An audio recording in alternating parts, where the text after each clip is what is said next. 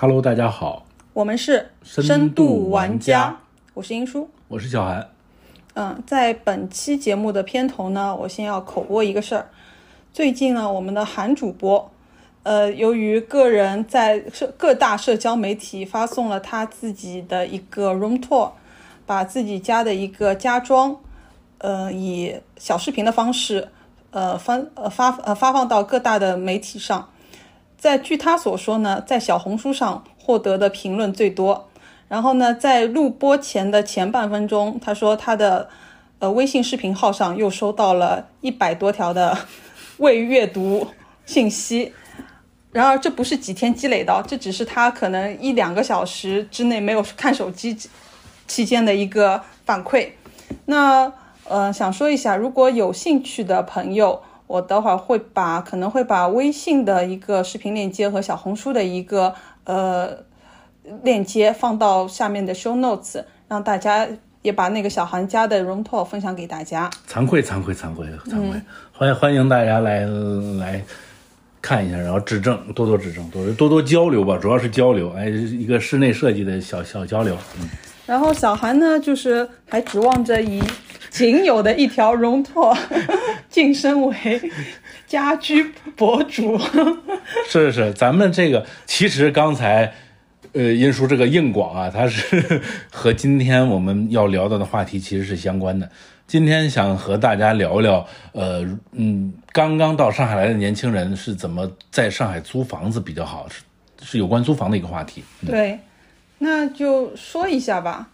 呃，这这期我是完全一个局外人的视角，因为确实租房基础零基础，在上海租房零基础。是。然后那但是呢，相反的是，小韩有非常丰富的个人租房经验，尤其他的区域是在我们所谓最繁盛的梧桐区。哦，就是恒富风貌区了。啊，呃，那呃。我们先说一下吧，恒富风貌区，在我们如果是从呃本地人来看的话，它是一个非常安静的地方，同时又掺插着嘈杂。那你为什么会有想在这个区域租房呢？地段选地段有问题。一一开始的时候，我不是住在这个区域的。一开始的时候，我是住在别的区域。后来有一次到这边散步，嗯，我觉得我我特别喜欢这里的散步的氛围，就喜欢上这边。然后我还是一个喜欢看老房子的人。我记得当时，当时的武康路和安福路非常安静，它不像现在网红到这种地步。嗯，请问当时是特指大概什么年份呢？大概是五六年前吧，六六年前左右。那差不多是一六一七年。六七年前，嗯，一六年左右吧。然后当时。嗯，嗯武康路还没有现在这么网红，因为他们一到周末的时候，它不是那种，它虽然人也多，游客也多，但不是像现在这种夸张的地步。也就是说，你在上面，你你在街上漫步，还是能够有闲暇的心情来看一看左右的老房子的。我是一个喜欢看老房子的人。你比如说，我走到别的路，比如走到思南路或者复兴中路那边，我都会看两边的房子。所以我走到这一片区的时候，就觉得，嗯，好像当时两个眼睛都不够用了，就是好看的房子非常多。那你是被这边的一个环境氛围，还有房子的街或街景所吸引，才决定是这样住这个片区的？是这样，当时就决定在这个片区找房子来租。嗯嗯，那租房对于一个呃，就是如果我是呃第一次在上海要租房，我需要先考虑哪几个主要的要素呢？那肯定还是地段和价格了，它它呃不是这个是也是需要考虑的。但是第一个要素，我觉得啊，是要和你的工作地点肯定是紧密相关的。因为如果是太长的通勤时间，肯定会对你的生活品质造成影响。那这个时候就要围绕着你的居住地点嘛。如果你的工作是在浦东，这个时候肯定你肯定会租在浦东的，你不会把房子租到浦西。如果你工作的呃公司是在五角场。你也不会把房子租到徐家汇或者闵行那边，嗯，它肯定是和你的工作地点紧密相关的，嗯，我觉得这是首要的一点，嗯，那其次呢？其次一点就是地段和价格，那你要看价格。如果你工作的那个地点非常中心，比如你在新天地工作，嗯，呃，如果刚到上海来的小小朋友们可能还那他可能完全就是，就是除非那些家里非常有钱的同学嘛，就是同学嘛，就是如果是比较一般的话，你刚到上海，如果你的公司在新天地，你可能没办法支付新天地旁边的房租，那这个时候你就要根据这个地铁线路找，如果能直达那是最好的，比如说二号线能直达新天地。哎，二号线直达新天地直达不了啊，错了。呃，比如说十号线能直达新天地，这种就就这种地铁沿线能够直达你的公司，这种是最最理想的吧？应该，这是我我觉得的租租房的第二个问题吧。那还有其他的，除了呃其他的嗯区域选择、或者是那个交通出行的两大方面以外，其他还有什么地方？其他的就是像我租房的这种嗯考虑点了，就是我对这个地段就非常的喜爱，就是你你个人爱好了，对吧？你比如说，我就特别喜欢住新庄，那那你就住新，就对如如果是我对一个文化氛围特别有需求，我喜欢住在那个杨浦的大学城那边，是我喜欢逛那些复旦的老书店，那你就住在那边，对吧？这是一个我觉得是算第三个维度吧，个人兴趣爱好。嗯嗯那呃，问一下，那你打算租房的时候，你是用什么方式呢？你是直接，因为我们现在年轻人可能有多种的那个网络方式去租房，那传传统哎，您这句话我可就不爱听了。什么叫 我们现在？我也是现在的年轻人，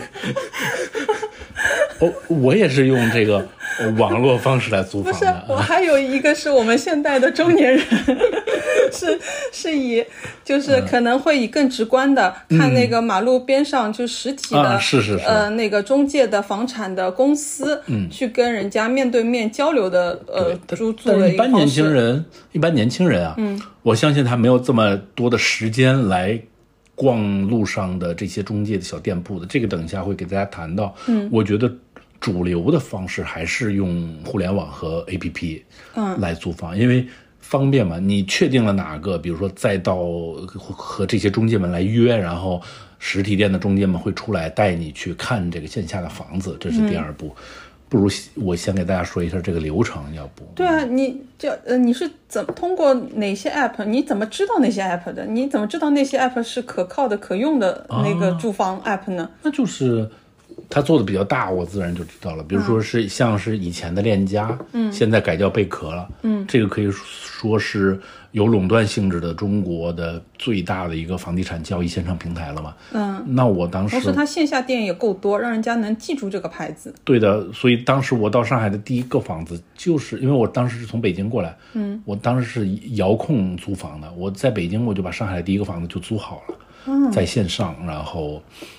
当时链家他们有一个叫自如的长长租或者短租平台，都都可以，所以就在上面就租好了。我第一个房子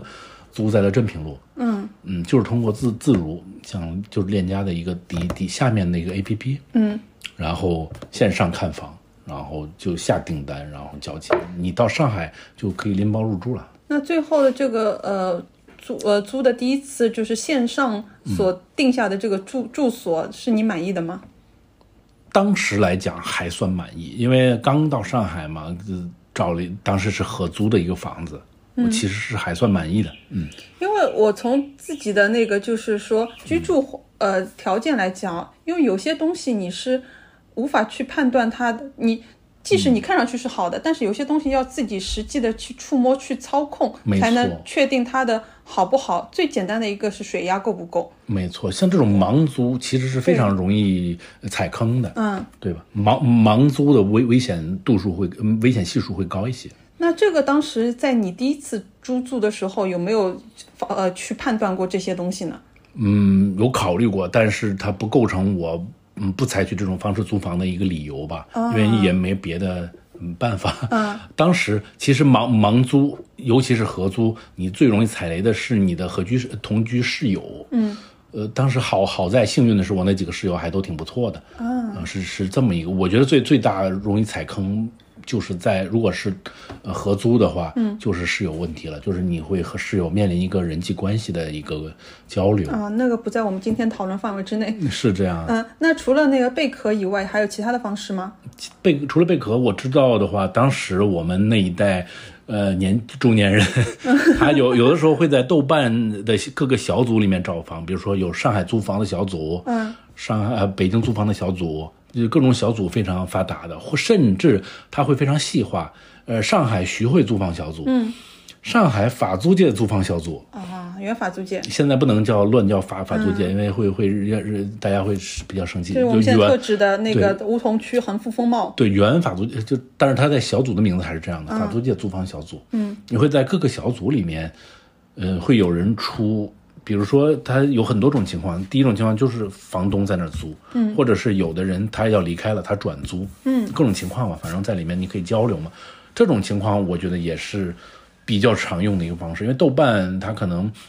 嗯。在中介还没有大范围的铺开做广告这个时代之前，真人与真人之间的交流还是比较多的。啊，那补充一下，因为我有知道我身边的朋友，他呃，以及他呃，以你说的这个贝壳啊什么的，就是他作为一个参考，或者是街边的街边的这种连锁或者非连锁的直营直营租呃租赁所吧，嗯，他作为一个参考，但是他最后还是会在豆瓣的小组里面去找到他的。呃，就是上家，嗯，因为他自己认为豆瓣小组里面不会出现有一个词叫二房东，他最喜欢是跟直接的那个就是呃房屋屋主来那个进行交流。但是你怎么能确定跟你交流那个人不是二房东呢？因为豆瓣很多二房东，还是有二房东呀，太多了，因为因为因为有可能是和我这个租租租住的地块有关系，嗯，就像梧桐区这边。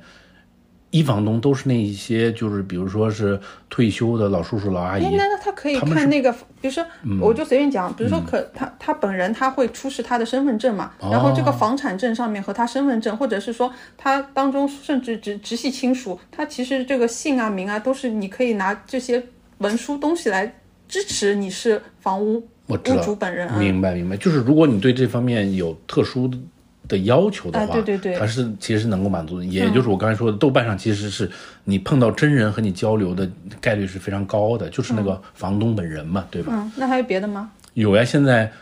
我说别的，嗯嗯方式，app 或者是那个途径，有有的呀，现在有一就是比较最近几年比较新新潮的叫大房鸭，不知道你知不知道？我看到好多广告，地铁入入口，他们本来他们本来之前是非常低调的，最近几年。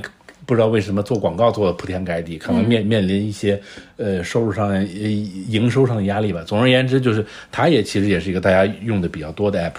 就是你可以在上面。它的好处是呃没有像链家这种嗯中介费这么高，嗯，它也是和房东好像是单次收取一个什么样的一个固定额数，对吧？对，钱好像不是很多。它其实它的主打点是你也可以像豆瓣那样和房东亲自交流，它没有中间人的。啊，是这样，原来如此。嗯，那呃，在这些呃，就是租呃租房途径当中，你觉得哪一个比较适合你本人呢？鉴于你本人那么丰富的一个，我本人其其实是频繁的使用的是另外一个呃最传统和古老的方式，因为我喜欢住在这个区域嘛，我平常也会在这个区域散步。我本人的租房方式是，我会看到喜欢的房子，然后在旁边呃。晃那个马路，在马在马路上晃，找寻那些街边的小中介。嗯，因为上海的这些小中介，因为它可能不像是链家这么大的中介。嗯，但它就是那种本土的路边的小中介。哎，手写告示牌的那种，就是哎有这种，嗯，几弄几号几室，然后多少面积多少价格，手写的。有有这种，就是这种小中介往往会给我惊喜，他手里会有一些。嗯，线上的大中介手里没有的独特的房源，我也不知对，我不知道为什么，是不是那些比如说上海传统的叔叔阿姨，他们根本也懒得上网，也懒得走很远，就下楼找到这么一个中介，就把房子挂在上面了。嗯，我我后来思考可能是这样。那这个角度来想的话，其实小孩提供了一个非常好的一个呃路径嘛，就告诉大家，如果你有中意的区域，你先划好区，然后那个划好地块之后，你就靠自己的脚去丈量你想去。呃，未来租租的地方的一个地方是，这就比较费脚力嘛，因为你要在附附近逛。同时呢，就是可以参考连锁呃连锁店的一个呃一个价格的区间，最后呢，采用到那个就是手写手写的那个私人或者独立中介的地方，然后去进行更多的一个深入的交流，是是不是这样？是是是，因为。到那种店里面去呢，那中介嘛肯定会会会希望你和他们加微信的联系方式。嗯，然后如果你不是很着急租房的话，你可以慢慢看那些呃，他这些中介每天在朋友圈更新的，都其实都蛮好玩的，就是他会更新一些他独有的房源。嗯，如果是对这方面有兴趣的人，你会看他的朋友圈，就还蛮有意思的。这时候你会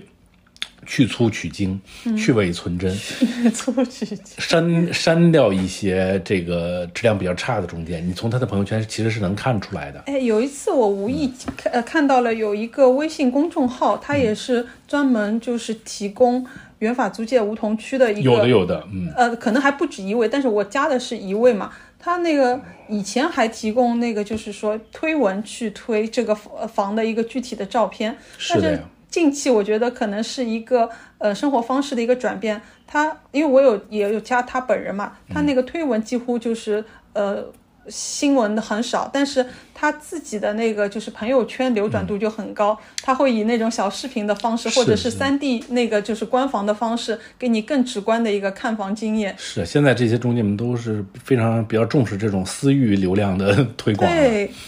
嗯，就是有的中介，因为因为这个区域嘛，它会有一些特、特特别的特征。嗯，比如说有的中介，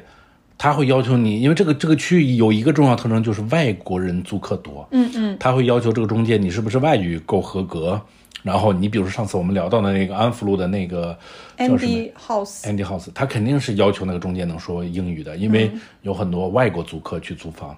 然后我说这个是因为刚才我想到，我关注有的公众号，他就是双语介绍这个房子，他他有的时候会搞得洋洋气气的。我关注那公众号纯纯 英文，他没有中文，对，那只面向对，那这个时候他如果是用双语来，或者是纯英文，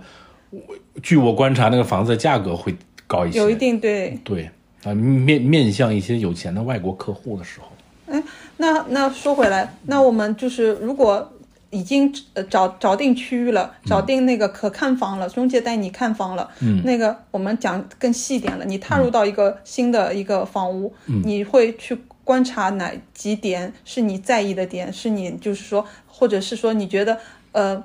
是看房必须首要的几个基础项，任何人都是可以参考的，可以去。呃，就是说，一个是提升房屋价值，或者是避开它的坑，去去拿这些东西可以跟中介去谈的一个。好的，我只是跟大家嗯嗯稍微讲一下我的一些小小经验啊。嗯，那你这个时候你是首先上海的房子它其实是可以分几种类型的。对，第一种类型是那种带电梯的高层现代化公寓，这是一种类类型。嗯，对这对这个类型，我的经验可以说是不多，但它的但它的这种类型的房子，我相信它应该注意一点是关注那个物业到底做的优秀不优秀，到底有没有一个良好的物业，嗯，来管你。比如说这个电梯里，就是怎么怎么怎么说，你会看到一些公共设施，对，你会看看到一些管理非常差的小区，它就是电电梯非常脏乱，然后有嗯无穷无尽的陌生人啊，或者什么进进出出你这个小区，或者进进出出你这个楼，嗯，所以你这个时候你。那个时候，你那个小区的居住环境，我相信肯定是不好的。这也就是为什么我们要线下去看房嘛。你在线上，你看到的只是那个房间里面的靓丽，你是看不到这个房间之外的整个小区的环境。所以说，对于这种房房子的话，可能小区环境是比较重要的。那第二类房子的话，这个我们还没有聊到室内啊，我先说室外。第二类房子的话，它是那种上海的老公房。我们知道上海其实是很有有很多这种老公房的小区的。嗯，之前呃上个世纪，呃比如说建给工人建造的新村啊，工人新村对，或者是那种呃环环迁的那种新村啊，嗯呃像徐汇这边我就知道几个，就这种老公房是非常多的。但这个其实是算一类吧。嗯，这种老公房其实你也需要是看，嗯，除了刚才对高层小区的那个要求之外，你可能还要再看看它，呃，这个楼道里环境到底怎么样啊，干净不干净啊？因为有的的情况是你的邻居会把楼道呃呃填很多杂物，完全塞满，这种就不是理想的一个楼道嘛。嗯，看看你的居住环境，然后下面嗯环境乱不乱啊，脏不嗯嗯有没有脏乱差的环境啊？这个可能是呃呃小区外面需要注意的一些地方。然后第第三类房子就是我可能平时比较关注的一些老老洋房，上海有很多老洋房。就特别是集中在这个横富梧桐片区，有很多老洋房。这些老洋房你就更要关注居住环境了。嗯，它有有的时候中介会拿一个非常好看的图片来给你做广告嘛。嗯，他就说其其实只是那个窗子的一个图片，但是你根本不知道的是这个房间它的对，这是可能是。这一类房子比较关要关注的就是它的基础设施有没有够完善。你可能这个房间可能是完全没有呃公呃完全没有卫生间和厨房的，嗯，它需要和你的邻居公用一个厨房，或者是这个有个专业术语我有学到叫套外，是 是是，套就是你要关注的点是你要所有的那个厨卫要套内，那是一个整体的一个是个人生活空间。但是这一类的房子它其实很少，如果不经过大型的改造，它很少是套内，因为他原来整栋都是一个人家嘛，对，他没有必要把卫生间做到这个大卧室里面。嗯，但是现在你变成分租了，那你一个人租这个大卧室，你的要求就是，嗯，功功能设施必须齐全。那这个大卧原本没有卫生间的卧室里面，他需要给你造一个卫生间出来，这涉及到很多装修上面的管道改造，可能成本会高一些。但是这一类的房间。你需要着重看的其实就是厨卫是不是独用还是共用。那比如说我见过很多房子里面装的非常豪华，但是你要下一个楼梯走很远走到你的卫生间，嗯，这个就有点非常不方便，体验就有点差。比如说尤其是冬天的时候，你很冷，是卫生间洗完澡你要披着一个衣服走很远走回房间，嗯，这就感受就有点差了。然后还见过很多房子它是有那样的，就是。它实在没有地方放那个厨房了，嗯，他只能把非常搞笑说起来，他只能把厨房和卫生间只集中在一个房间里，这样也是非常诡异的。如何合并啊？就是如何合并？就是你的马桶正对着灶台，你你做饭的时候后面就是马桶，嗯，这种虽然在功能上齐全了，但是也给人一种不愉快的感觉。是，总而言之吧，这个老老洋房或者是那种老房子。它首先看重的就是功能区间是否完善，嗯，大概是这三类房子吧，我感觉上海这边，嗯，那你主要看的是哪哪几类啊？你前面说那个电梯房是你看的比较少的，电梯房看的比较少，因为电梯房啊，跟大家分享一个经验，电梯房它的房型一般都比较大，所以如果你想自己住的话，嗯。呃，除除非你很有钱，否则电梯房非常容易是那种三室一厅、四室一厅、五室一厅，嗯，你很容易就合租了。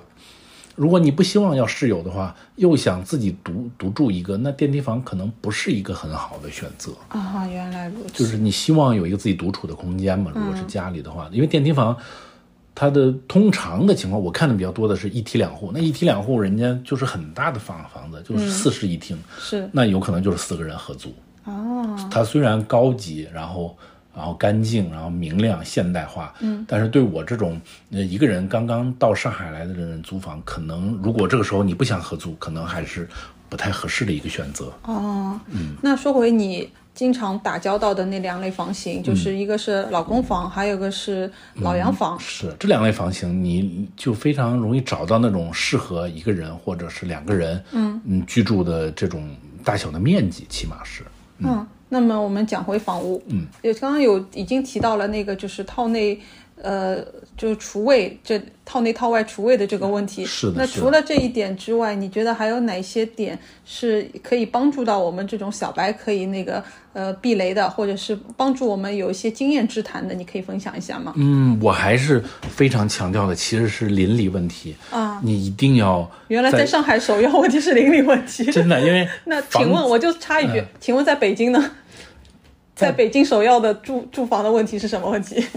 因为你有相关的经验嘛，我们就在北京，你面临的首要问题就是通勤距离问题。因为北京，不太能够容易在二环里，比如说我的当时的工作的公司的位置其实是在二呃二二环里的，嗯，那你当时不太容易找到这种。嗯，市中心的，然后又理想的房子，嗯，那你只能租到外面。但北京这一外面就要走很远了。通勤距离呢？单程，你的通勤时间往往能达到一个小时，一个多小时。哦，那太可怕了！上海都已经跨城了，每天非常可怕。上海的横跨一下，对上海的好处是没有这种害怕。咱们说回上海，说回上海，上海第一个问题，我再重复一下小韩刚刚说的。他说第一个租租房的一个问题是邻里问题。真的，因为为什么这我就踩过坑。哎，这个问题是你在线上租房也好，或者是呃，比如说中介只带你看了一次也好，嗯，你是不容易能体会到这个问题。对，这你们在这里生活了，起码就要得一个礼拜，你是体验不到这个当中的一些。是的，就是比如说什么一些邻里问题会让你头疼呢？你比如说，当你住进来这个家里之后，你会发现，呃，你楼上的邻居其实因为这种啊。这其实涉及到一个问题，就是涉及到电梯公寓和老房子的一个重要区别，它就是隔音问题。啊，电梯的现代的豪华大公寓，它没有隔音问题。你在房间里面像那个刘畊宏一样跑跑跳跳，嗯，你的下面的邻居不会找你的。是。但是老公房和老洋房这边那就不行了，你要一定要在房间里面待上一会儿，你要感受一下你楼上的邻居到底会不会发生噪音，或者是你楼下的邻居会不会发出噪音，这是非常重要的，因为它隔音比较差。是，而且这个问题我补充一下，你问中介呢，中介他。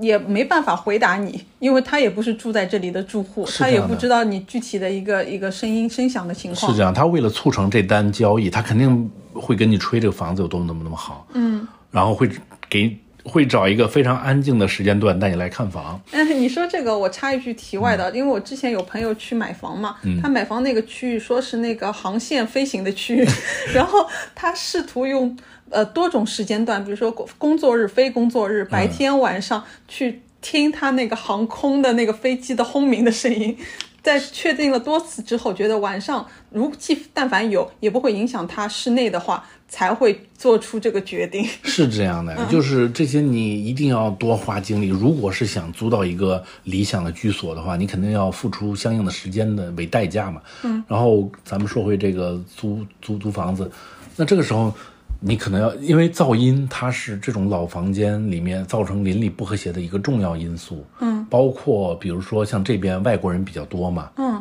外国人他其实不太 care 你这些的。嗯，他随时比如说周五晚上搞一个大 party。嗯，如果你的楼上住着一个非常爱搞 party 和放音乐的外国人，那可惨了。你你搬进来是非常头疼的。嗯，但是这些你在之前看房的时候可能不一定能看得到，所以这些东西你要多留意，然后多问问。甚至是你可以跟嗯当时这个楼的邻居你打听一下，你比如说一楼正好出来一个老阿姨，嗯，你可以问她一下，就这个房间附附近的邻里关系到底怎么样啊？巴拉巴拉，你就总而言之是多跟小区里的呃现在的住住客多交流吧，多沟通，多问问。啊，那么我们此刻可以直接划重点的说，呃，如果你看中这套小区的某间房，它里面的设施让你很满意，然后地段也很满意的同时，你就多来跟这边实地的居民多交流。你可以很和善的跟本地的居民跟他打个招呼，说，哎，说我几我看中这套房子，我挺喜欢的。你呃，就是这边那个居民氛围怎么样啊？可以就这样直接的跟他闲聊，然后居民会很直白的告诉你，他也不会。说遮遮掩掩的说，哎，哪里好或者哪里不好，他就是把实际情况告诉你，好的点和坏的点会，如果你跟他有有沟通上的话，他会直接的去跟你呃暴露他他这些中介都没有注意到的点。是这样的，就是有的时候这种情况其实是极少的，就是有一些态度很不好的邻邻邻居，你可能会碰到这种邻居，就是一些。典型的上海老阿姨，她可能会排斥这种外地租客，她不希望她的这个小这个楼栋里面频繁的换租客，尤其是这种互联网租的房子嘛，她会频经常换，有可能。比如说这个月我这个人是租在这里，如果他是做民宿的话，那这种特征会更明显。嗯，下个月我就变成另外一个人了。嗯，那传统的老阿姨可能不希望这种事情发生。嗯，那她可能对任何新过来搬过来的人，她都会态度比较差一些。我可能也遇到过这种。嗯。那哎，说到这个，我们现在你觉得，呃，如果是一个新的呃房房屋，你已经住进来了，嗯，那呃，你觉得呃哪些设施的好坏是你觉得是加分项？嗯，你可以提醒到我们这种小白住户，哪些是毕竟毕竟可以直观的去检测到的，好好和不好，那好用好不好用？嗯，我觉得那些非常简单的，咱们就不说了。比比如说家电这是否嗯正常运运行啊？就像你刚才说的，可能水压是一个影响幸福指数比较高的一个东西。嗯，因为老房子的话，它不像那种二三十层的电梯房，嗯，那那种是可以加压的。哦，加压，嗯，对。但是老房子的话，它面临比较面临的一个问题就是水压不足。嗯，水压不足，虽然你可以自自己添加这个增加水压的设备，但是一个来租房的小同学，谁会没没没谁会没事给这个房子增加水压呢？此刻我们就要提、提醒听众朋友啊，就是以你的过来人的经验来，一个一个一个来标注，给大家一个就是口头清单。就是如果你这个房子的水压，就是它洗洗澡的地方，你没有仔细考察的话，你可能会发现，搬进来之后，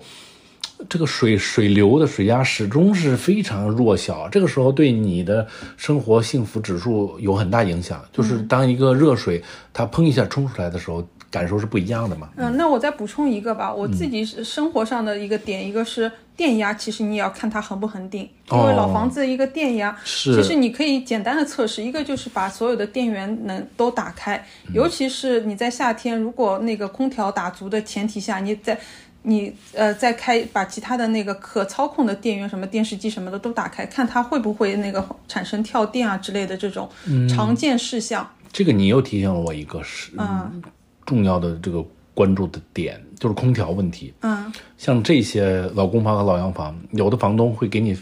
放一些呃比较差品牌的那些小小挂式空调，嗯，品牌有点差，所以你有可能直到搬进去了一两，因为你搬进去的时候不一定是非常炎热的酷暑嘛，嗯，你有可能搬搬进去了，到了那个季节才发现你的空调制冷根本很就非常成问题，嗯，这个时候也很想很影响居住体验。还是之前多多多检测吧，还是多检测，这是一方面。其他的话，还有主要是生活的一些便便利的东西嘛，你看得到的这种，呃，煤气灶台啊、冰箱啊这种东西，其实是多去开关，多去打开关上，因为作为将来你生活当中就是每天都要碰到的东西。是这样，首先对老房子来说，它其实不是。质量问题，首先是它必须得有。你像灶台，嗯，它就是有可能它都没有。首先这个问题要先满足，嗯，对吧？功功能性上，首先要先先全面，然后我们再去考察它的品质吧。可能，嗯，是。哎，我就这这顺着这个就是梧桐区的老房子，你你这个话题我就说一下，因为我最近刚好就这一周，很有幸的是，我是那个呃，因为朋友邀请参观了两两所。在那个绍兴路上的，呃，住所，嗯，一个呢是两所都在绍兴路上，对，很巧，就是一个左边和右边。你先给大家说一下绍绍兴路是哪一块？呃，绍兴路是上海一个比较小的马路，它差不多就是一号到一百零六号，就是你按照它号码来讲的话非常短，甚至它没有跨过一个十字路口，就是一个一字形的路，它很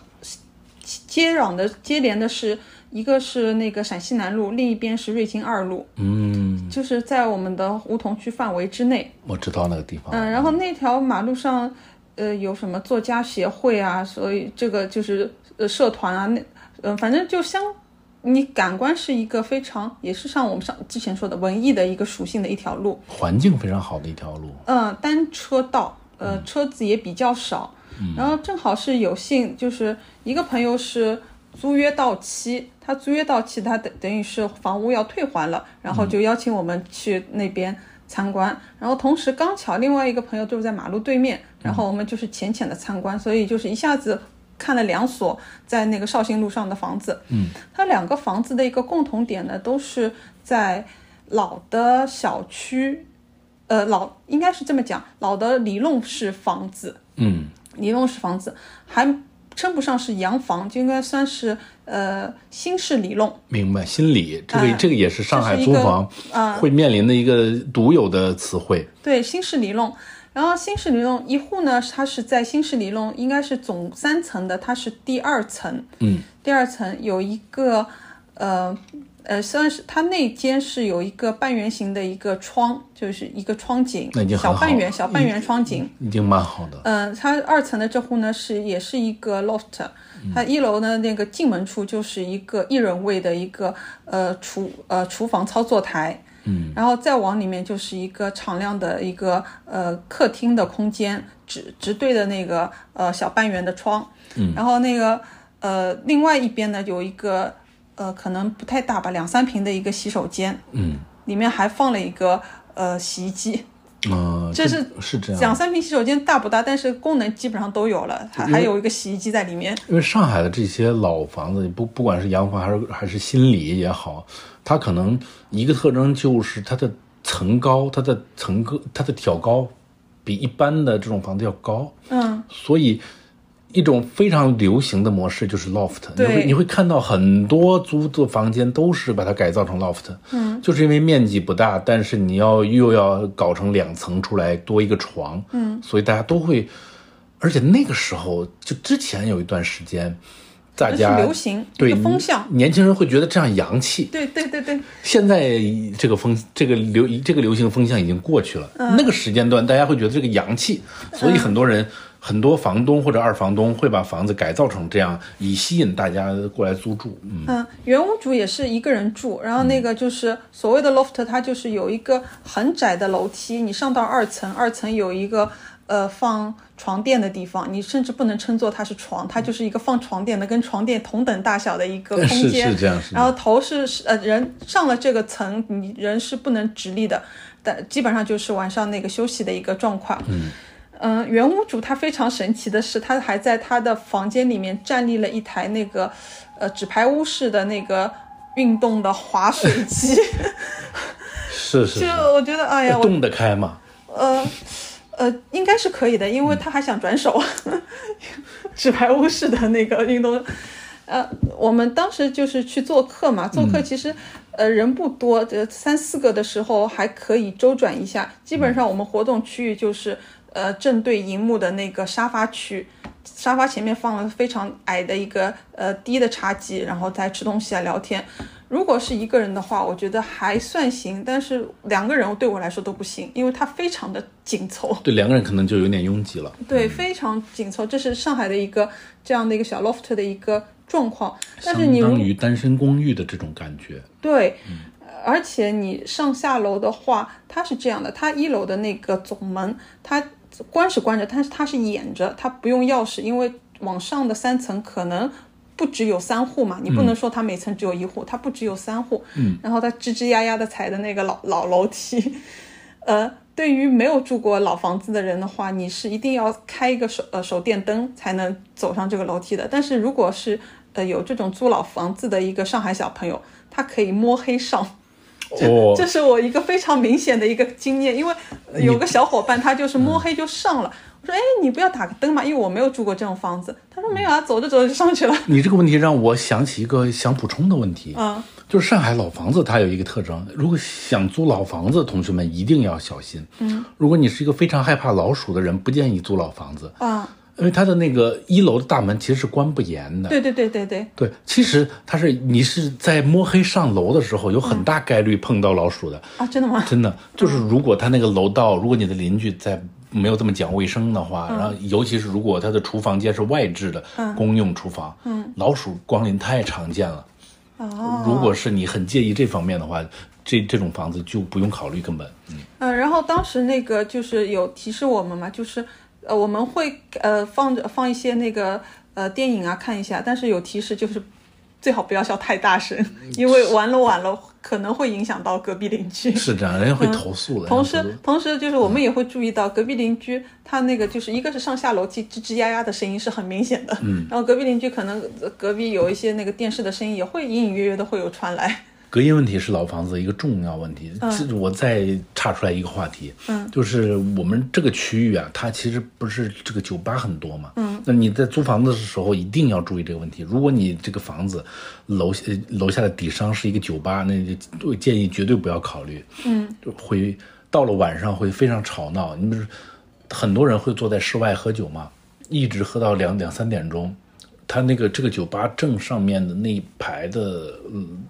的住户，嗯，都是不厌其烦的，对他们都会不停投诉，但是这个。呃，警察又不方便介入，嗯，人家是正常营业嘛，嗯，所以那那那那一面的居住体验其实是非常差的。啊，那你说到这里呢，我就再说那个，我不是、嗯。呃呃，就是参观了两户嘛，我就说绍兴路那一边还有一户，嗯，她是一个呃呃女生，另一户也是 loft 吗？对你你，她是呃在弄堂的里面，嗯，当时我们看它的格局，就是从呃铁门还没进到屋里的时候，嗯就感觉是一个可以前我们讲起来讲 A R B A R B N B 形式的一个一所房子，嗯，是网网红风，呃，是呃，租住给那个就是说来上海游玩的那种嗯游客的那种打造的那种很、很舒服的风格，但它现在呢是作为就是长租，因为朋友在那边住嘛。一楼的铁门打开的时候，就是一一番小呃小花园的那个花园景象。小花园，嗯。对，它也不大，它就是一楼的呃天井的一个区域，嗯，不大，一个小花园，它呃里面就是周围是被现在的那个呃呃租客他打造的都是一个植物园的感觉，有绿植，然后有花，有个小桌，还有几个小椅子围着，就是感觉像现在这个春天到夏天都是很好的，是接待那个朋友的一个很好的场所，嗯，然后上面有雨棚，可收缩的雨棚，再往里走就是一个大筒，这是大大间大间，挑高非常高，我感觉是上四上可能会上四米，三米到四米的一个挑高，因为它也是一个 loft。对，上海的这种老房子很容易挑高就就就在四米了，就是嗯不知道为 这呃，等于是你进门是客厅，客厅再往远延伸的话，一边是洗手间，非常狭长的那个洗手间区域，一边是你一个一个人可以周转的一个厨房的区域。嗯，而且这种呃一楼的 loft，嗯，他有的中介会推荐给你的，就是他推他会推荐给房东说，你甚至可以下挖一点空间，嗯，来人工的抬高这个层高。啊，就如果你在一楼的话，你是可以把地面往下挖的，挖出一个空间来，这样你的空间不就大了吗？啊，原来如此。嗯，那他的那个呃睡的床呢，也是跟呃上一户一样的，是呃就是有小楼梯可以走到一个那个呃就是说算是卧室的一个区域，但是因为是 loft 嘛，就是半敞开式的。嗯，呃，它一个床在那里，同样你到那边顶上了，你睡的地方也是头是顶不到，没办法那个这是站直立的。但因为它，我觉得它整个格局再加上那个现在的住户它改造和装饰软装方面，我觉得整体看着对于我们来说，就一看就是哎，好喜欢啊，好想来做客啊，就是是这样就上我觉得海就很多房子其实都打造成就是让那种女生很心仪的那种感觉。我觉得可能是这个院子比较加分吧。嗯，这是一楼房子的一个嗯有利有弊。一楼房子的好处就是它通常经常会遇到送你一个院子的情况，嗯，那你可以打造一个小花园，或者是邀请朋友来烤肉嘛，嗯。但一楼房子它的不好的地方就在于它它房子里面比较潮湿。上海因为我是从北方过来的，嗯，上海一楼的房子。真的是太潮湿了，有有时候那个墙一摸都有水，就是如果在梅雨季的话，一一楼房子潮湿是需要在装修上面予以避免的一个事情。你比如说会用一些装修的材料来避免它的墙体反潮。哎，可是你这个问题，如果我是在那个非非那个就是梅雨季节去住的话，我怎么去避免吗？我有什么办法吗？你就体验不出来啊，对啊你，你就根本就测试不出来这个房子在梅雨季的时候会有多潮湿。对，对，就没办法去避坑吗。你你只能问，而而且凭可以凭经验经验来说，一楼按按理如果正常情况下是比较潮湿的，如果那个房东他没有用一种特殊的材料来避免这个问题，但是我相信二房东像那种嗯搞租赁的二房东，他不会用这样的装修材料来帮你避免这个问题的。哦，原来如此。所以就是，如果想要小院子，又有一些那个呃，就是其他需求的话，其实一楼你要多考虑几层。是是有有一个取舍，嗯，如果你想要小院子，就可能要忍受一点潮湿。呃，但是有一点啊，正好跟你前面说的老房子会有老鼠这点 正好相悖哦。因为很很很有意思的是，这个朋友就说嘛，他这里猫还挺多的。如果白天的话，他那个就是可收缩的那个雨棚上面就会、呃安着一个猫在那边，那个棚上面再往下。呃，卫士多，所以就没有老鼠。啊，对啊，都卫士的嘛，就所以也很巧，就你刚好说了，因为那两你前面提到的时候，我确实想，哎，好，说不定会有这种可能，而且老房子当中，它有的好一点会装感应灯，有的或者是老老居民会有拉线的灯，就是上楼的时候拉一下线，呃，下楼再关掉嘛。是这样，呃，但如果没有的话，整个楼道都是非常的暗的，就是就是没有特别没有没有窗的那种楼道。尤其是上海的老房子，它的厨房经常是在外面的。我们所现在所指的老房子是那种新式里弄或者是老洋房吧？对的，算它的它的大概率它的厨房如果没有经过改造的话，大概率他的厨房是在室外的。嗯，那做饭啊、油烟啊，老鼠是很喜欢这种的嘛。啊，他我经我甚至经常见到过有老鼠、蟑螂，什嗯么什么什么小动物都有。啊，这上海里弄的多元性啊！是，就是如果你想喜欢住这种房子，你就要承承担这些问题。啊，你你说这个我也有之前有听呃女生朋友聊，她嗯说好像应该是有个老鼠，但是她也不敢抓，然后她用了多种捕鼠的那个器材 放在家里面各个角落，若干天之后没有 没有任何的那个性呃就生物的迹象。你只要见过它，你就很可怕了。啊你有有的女生在房间里发现了，那就马上就搬走了，啊，呃，哦，好的，很可怕的。以对，他就已经直播了好多天了，哎，我怎么还没发现他？就是最慌张的就是这个点，你知道有生物在，可是你跟他共处一室又找不到他你，根本不确定。如果是一个睡得比较死的人的话，嗯，你根本不知不能确定是不是在你睡着的时候他踩到过你的脸上。这一想想就非常可怕。啊。啊那好接着下一个话题吧，因为前面有聊聊那个 Airbnb 嘛，嗯那打从那个 Airbnb 退出中国市场的这么一说之外，那我们平时聊天还会用这个名称来代代呃这个名词来代称一些就是装修的比较好看的，然后是这样呃可在里面呃自己多捯饬捯饬什么烧饭煮煮东西的那种呃小公寓吧，比较洋气的民宿，啊，比较洋洋气的民宿。那 Airbnb 没有了，那我们在上海还可以用其他的平台去找到类似的住所吗？如果是短租的话，说起这个话题，可嗯能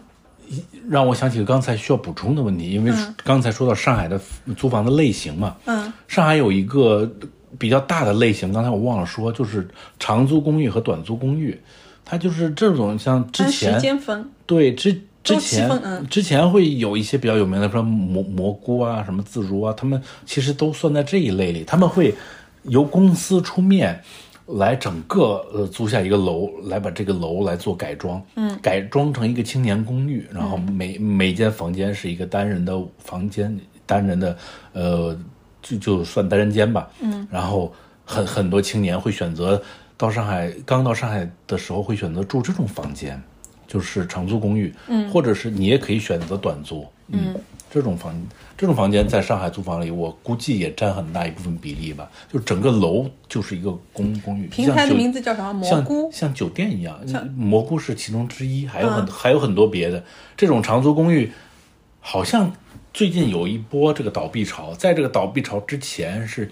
像雨后春笋一样冒出来的，它算是酒店式公寓吗？算是青年酒店式公寓，差不多，它就是面向是刚到刚工作不久的这种那个年年轻上班族。对的，它甚至它的地点不一定很偏，我在那个徐徐家汇公园那边甚至还见过一个，啊，那么市中心的。对的对的，就是它我们印象当中可能还是比较偏远的一个园区之它类的。地点不一定很偏，嗯，但是它会把整栋楼都搞下来，然后然后差一点的那些运营商啊，或者它的会比较乱，就是进进出出的嘛，这种人员的往来就更杂乱了。嗯，有的人你比如说我只住一嗯一个月，有的人只住一个星期，对吧？都、都是有的。这种这种时候，你的邻居就更乱了。这种也算一个很大的一类，算是长长租或短租公寓吧。嗯。哦，原来如此。嗯，就可能会联系到刚才你谈到的这个爱尔 n b 没了之后，但是这些公寓应该还在。这些公寓，那我们可以用什么渠道去找到它呢？它每个公寓应该都有自己的 app，哦，嗯，那也太难了吧？很难的，就是就五花八门的各种 app。我甚至还看到过有的 app 是专门在梧桐区，嗯，给外国人找房子，因为它的所有界面语言全是英文，你需要用英文来输入，然后那。你他你是通过中介看到的，还是有什么其他方式？因为我如果要租个房子，我也想在梧桐区住，我也想通过呃非常专业的这些呃中介，我可能去掉那个连锁品牌吧，我要这种非常专业的，我怎么找呢？我真的要一一步步踩出来，踩踩那个踩踩马路。，踩马路是需要很长时间的，你才能踩出那些比较优质的中中介嘛，有可能会踩雷也说不定。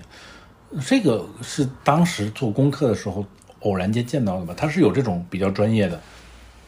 专门面向外国人的一些 app，嗯，它是专门这个区域的，然后你的筛选也全都是英文嘛，嗯那我能这样理解吗？就是说我在那个可供外国人的 app 上面，我可可呃可以看到的可供选项会更多一些，因为他愿意更愿意以更高一点的价格对。供供给那个就是它不会更多一些。嗯，但是它的房间是经过筛选一遍的，它只会更洋气一些。哦，嗯，就是像那种一般的老呃老公房或者是怎么样的房间，就不会放到那个 app 里面去。大概我理解应该是这样的，就像你说的那样，就是收收拾过了的 Airbnb 比较适合租客，比较受租客欢迎的 Airbnb 可能会出现在刚才那个 app 上面。哎，我有个观察哦，就是虽然我家里不是梧桐区，但是最近那个我家那个小区进进出出的带人看房的中介开开始多起来，就是我可能每次进出小区的时候都会看到一组或者两组那个带人看房的中介，我不知道是不是现在上海的租房的需求是成为一个正好是上升趋势呢，还是怎么样？现在可能是一个回暖吧，只能说是之前疫情的时候是非常冰冰冰冷，已经达到一个低谷的点了吧，所以现在我觉得应该只是回暖。他有一些人回到了上海，所以他的上海的房地产市场，无论是这么一说，好像有点画风有点诡异，无论是二手房买卖还是房屋租赁。都都是有所回暖的，据我观察，嗯嗯，但是另一方面，因为这也是最近有一个中介跟我说的，另一方面就是外国人租房市场可能是现在有点冷淡，因为经历了去年的上海封控之后，很多外国人都选择了离开上海，所以现在。之前其实这个梧桐区的房价就是因为有很多外国租客，所以被炒起来的嘛。嗯，现在呃这个梧桐区的房价又因为外国人都离开了上海，房价现在租房的价格又有所回落了，是这么一个过程。啊，那我可以可不可以这样理解，就是说，呃，如果我现在有意向，正好想租一个，或者我想换掉我现在的呃住的地方的话，现在正好是一个可入手的一个好的是现在试驾的时间。是现在是一个比较合适的节点，因为过因为这都是那个中介说的，啊，我给大家原话转述。因为过两天你这个说不准什么时候这个大批的外国人又都回到上海来了，那个那那个节点一来的话，他们又会炒高这一块的租房的价格。所以现在刚好是一个空档期吧，是一个转接的一个空档期。如果有意想换房的话，说不定多出去转转，然后多跟中介交流，可说不定可以以之前价格的比较低低那么一点点，稍微便宜一点。那你如果按照按年、按两年的话，其实还是能省下一笔不小的费用的一个可能性。是的，之前我就关注了一套房子，它在呃一两个月之前最高的挂牌价是八千五租一个月，嗯，然后没没人租，最后然后降降到了七千五，最最近一两天又降到了六六千五才租出去，嗯，所以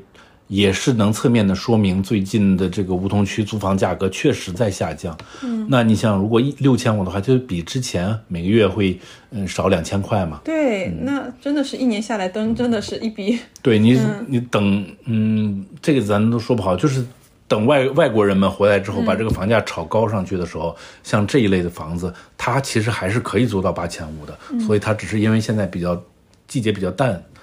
降了一个价。嗯，呃，有你这个，我想到一点哦，那我可不可以跟房东说，我呃要签时间跨度多一些，我跟他以这个方式去谈价格？可以的，但是一般房东不会同意，因为这涉及这涉及到其实在上海租房的另外一个问题，就是和房东的沟通。嗯，那一般来说，房东是希望比较稳定的嘛。嗯，有的那些上海老阿姨，她是希望追求稳定，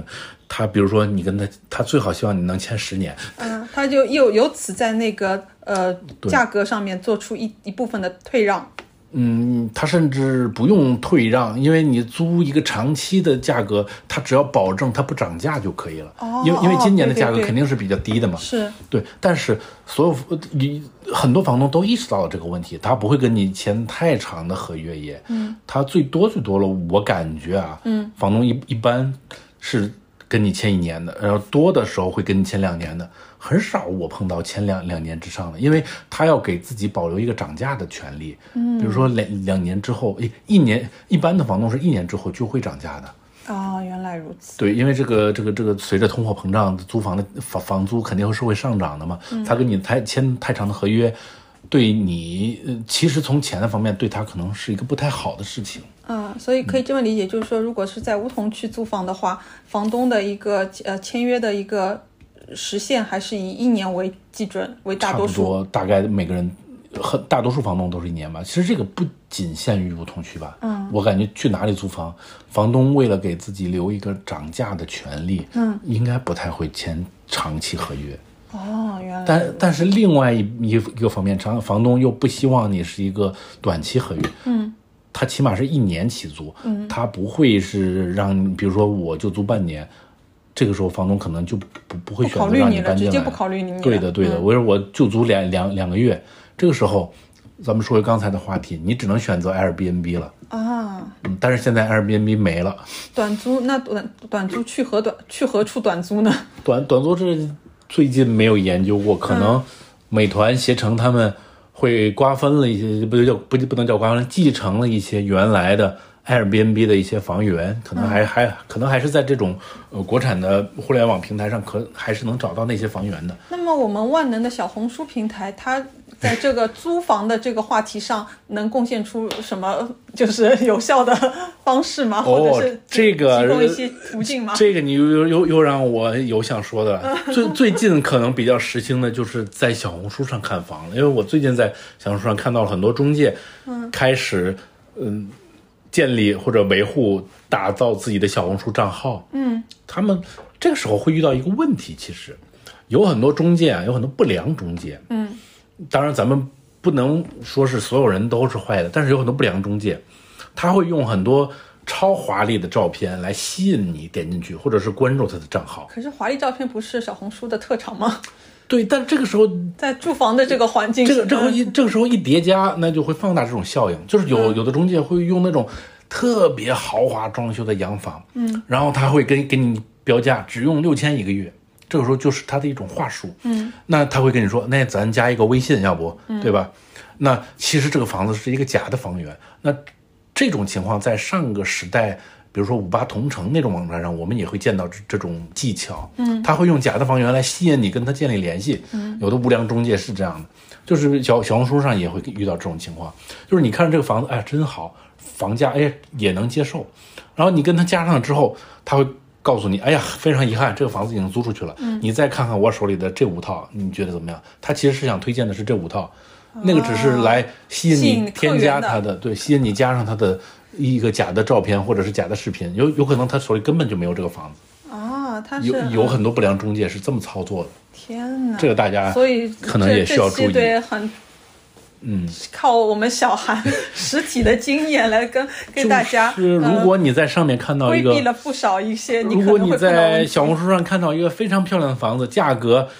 而且现在流行是中介不会写价格，就是这个房间的照片底下他不会写价格的。嗯，谁你问是谁？可能每个人问都是每个人一个价。对，你会你会再看到大量的在底下留言说，嗯呃，询问一下价格，对吧？呃善意的询，我满还我也不知道为什么这个词儿现在开始流行了。嗯，呃，带着善意的询问一下价格，那我还有带着恶意来询问价格的，就是啊就是呃礼貌询价，我难道还有不礼貌的询价嗯吗？就是总而言之会在底下有各种留言，然后这个中介会给每个人私信，告诉他这个房子的价格。嗯，这时候你要做的是，如果价格你能看着是一个比较好的价格，你就要马上要求他带你去看这套房子。实体看房，对他如果能带你看，说明他是手里是有这套房源的。但是据我所知，很大一部分中介他是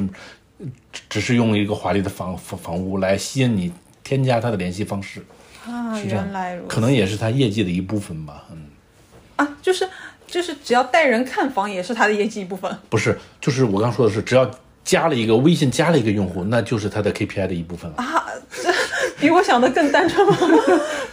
他还没到看房那一步呢，就是他可能手里根本没有这个房，他没法带你看。哦，天哪！当然，带房也是 KPI 的一部分。啊，那这些人都只是个人的那个呃，就是中介，还是说它是一个集团下的，他们有一个品牌或者是那个什么？中介也分很多类的，像你说的，有个人中介，嗯，他们会出来自己做，自己做的话，可能就是主打那种小而精的感觉吧，嗯，它主要服务一类客户，这种情况可能假房源的情况出现的会比较少，嗯，更多的是那种有公司的，你比如说是一个又不是那种大公司，又不像链家这种大公司，像上海遍地我们能见到的这种小中介，嗯，里面的中介如果管理不好的话，呃极容易出现这种情况。啊，原来是这样。对，也这也是为什么可能大家之前不太信任小中介的原因吧。嗯但是我觉得，其实你生活在上海，呃，就是呃，如果想改善一下自己的一个居住的长期居住环境的话，或者是呃用短租啊，或者是长租，呃，跟朋友几个作为一个就是说聚会的场所，嗯，一天或者两天或者是一个周末。倒也是一个不错的选择。那你说的还是其实是那种原来的 Airbnb 的民宿类型，对吧？即使大家都是长期生活在上海的，因为你可以通过这个短租的方式去看到不同的户型，然后那个不同的体验。是，就是你可以租到那些你的梦中情房，就是你长期住，你可能没办法负担住在这种房子里，嗯，那你就租一个周末，让大家来来坐一坐，对吧？对，来体大家来体验一下。甚至于，如果你吃不准自己想要怎么样的房子的话，你可以先从先从短租开始，然后了解一个在梧桐区生活的体验感。是这样，同时再决定，哎，先我要不要住在梧桐区？呃，那我要不要住在梧桐区？可能老房子的这种房型里面，这样可以多嗯，这种可能比较适合喜欢多尝试的人嘛。那还有另外一种，他稳定，懒懒得搬家，他搬家对他来说是一个太太太严重的事儿了，那可能他就不会做这些选择。确实，嗯，他就是我我认识这种朋友的，他就是远程看房，然后然后就订一个房就搬进去了，再也不动了。啊，是这样。那能啊，那也挺不错的，运气挺好的。对我来说，运气挺好。那我们这期就差不多聊到这儿。那就先这样吧。如果大家有各种在租房上的困困困扰困惑，可以留言，多我们多交流。嗯，对我们多交流。拜拜。我们是深度玩家。拜拜。